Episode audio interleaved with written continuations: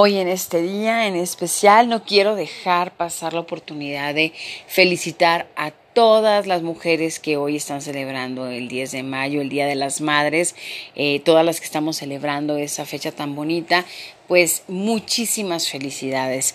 En esta ocasión el blog se titula No tenemos que estar de acuerdo para amarnos y habla específicamente de la relación madre e hija.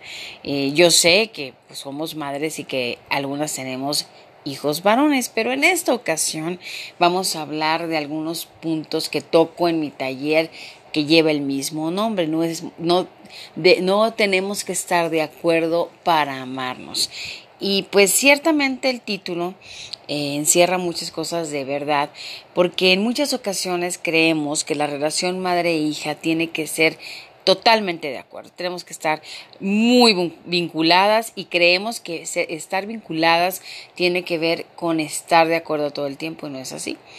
Todas tenemos diferentes maneras de pensar, hemos nacido en distintas épocas, hemos eh, vivido distintas experiencias, pero en algunas ocasiones hemos vivido las mismas experiencias, pero de diferente manera. Y ahí es en donde nos debemos reencontrar. Este taller madre e hija está inspirado y el punto focal es reencontrarnos como madre e hija en otro contexto de la vida. Muchas veces el trajín, el, las actividades diarias no nos permiten tener esa relación. En este tiempo de, eh, de resguardo en casa nos damos cuenta de que no convivimos, nada más vivimos. Entramos, salimos, eh, cumplimos con nuestras obligaciones fuera de casa, regresamos a descansar, comemos, pero no no, en, en realidad no estamos conviviendo, estamos viviendo, así. Y de repente nos tienen en un, en un confinamiento, se me hace la palabra horrible y pesadísima, pero bueno, en un, en un encierro, en un estate quieto en casa y tienes que ver a las mismas personas todos los días y, empezar a realmente convivir y empiezan los conflictos.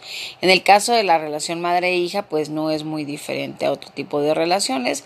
Em, creemos que estamos muy distantes por las generaciones, por muchas maneras de pensar, pero al final de cuentas coincidimos en muchos factores. Me da mucha eh, alegría eh, cuando de repente empezamos a hacer dinámicas dentro de los talleres y nos empezamos a dar cuenta que no somos tan diferentes.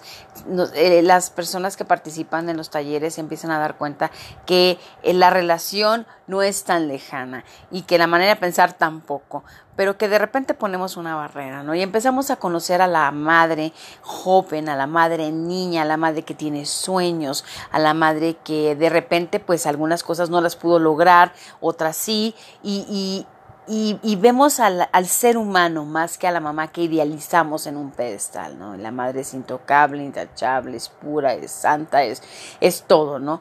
Perfección pero, pero no nos imaginamos a, nuestra madre eh, haciendo cosas diferentes o viviendo cosas diferentes o no lo imaginamos viendo a una mamá más joven con sueños, ilusiones, con descalabros de repente y creemos que nuestra madre es perfecta.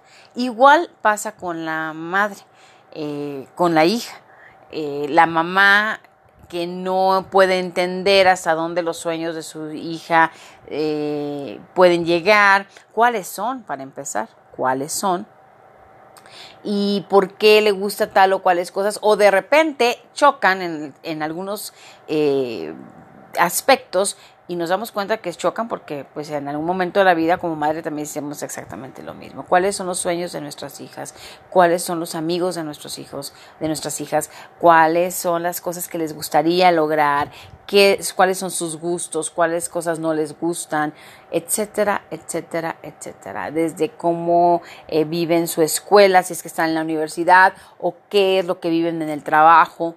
No nos adentramos a conocer más a la otra persona, en este caso nuestra madre, y dejamos pasar la vida, los años, y no entendemos que la relación de las madres y las hijas pasan por diferentes etapas. La primera etapa es la etapa de la niñez en la que la hija está muy pegada a la mamá y después viene la etapa de la adolescencia en donde la hija tiende a estar más pegada al papá y separarse un poco de la mamá y la mamá obviamente eh, es la parte, es la, etapa donde la hija pues tiende a decir, bueno, mi mamá no tiene la razón, mi mamá ya es anticuada, eh, mi mamá no me entiende, etcétera, etcétera, mi mamá no me quiere y es una etapa de conflicto. Y luego viene la etapa de la madurez, cuando ya están grandes las hijas regresan, siempre regresan. ¿Por qué? Porque ya están viviendo cosas eh, que no entendían en su momento, eh, que la mamá las estaba viviendo. Otra parte muy importante es que cuando la hija, por lo regular, está en adolescencia, la mamá está experimentando crisis de la mediana edad. Entonces, y también cuestiones hormonales con la menopausia en algunos casos. Entonces, eso choca tremendamente porque estamos hablando de una revolución de hormonas, es una guerra de hormonas grandes y, pequeñas, ¿no? Pero que al final están haciendo cambios tremendos en, nuestro, en nuestras hijas, en nuestra relación, eh, como madres y como hijas, que, que, que obviamente al final pues va a dar un resultado negativo, pero que con el tiempo, con el tiempo, las cosas se sanan y llega un momento en que en la relación es excelente y extremadamente maravillosa. Con eso les quiero decir que el día de hoy, hoy 10 de mayo, si ustedes eh, tienen la fortuna y la dicha de estar con su madre viva, pues eh, abrácenla, bésenla, quiéranla, gócenla, disfrútanla y, dense la oportunidad de, conocerse un poco más, más allá del trato diario. Eh, y sobre todo en esta época que es una época de oportunidad para darnos cuenta lo que hemos dejado de hacer y cómo hemos dejado de convivir. Si ya no la tienes, por alguna razón, los que ya no la tenemos, pues hay que voltear para arriba y como decía el principito, buscarle en una estrella, agradecerle todo lo que hizo por nosotros, porque al final de cuentas nuestra madre nos enseña nuestro rol en este mundo, a, las mujeres. Y entonces hay que agradecerle por lo que cada una seamos el día de hoy y que estemos haciendo, porque se lo debemos a nuestra madre, al ejemplo que nos dio, a la guía, al empuje, a la perseverancia de nuestras madres. Y con esto los dejo. Que tengan un excelente 10 de mayo, que Dios los bendiga y nos escuchamos en la próxima. Que estén muy bien.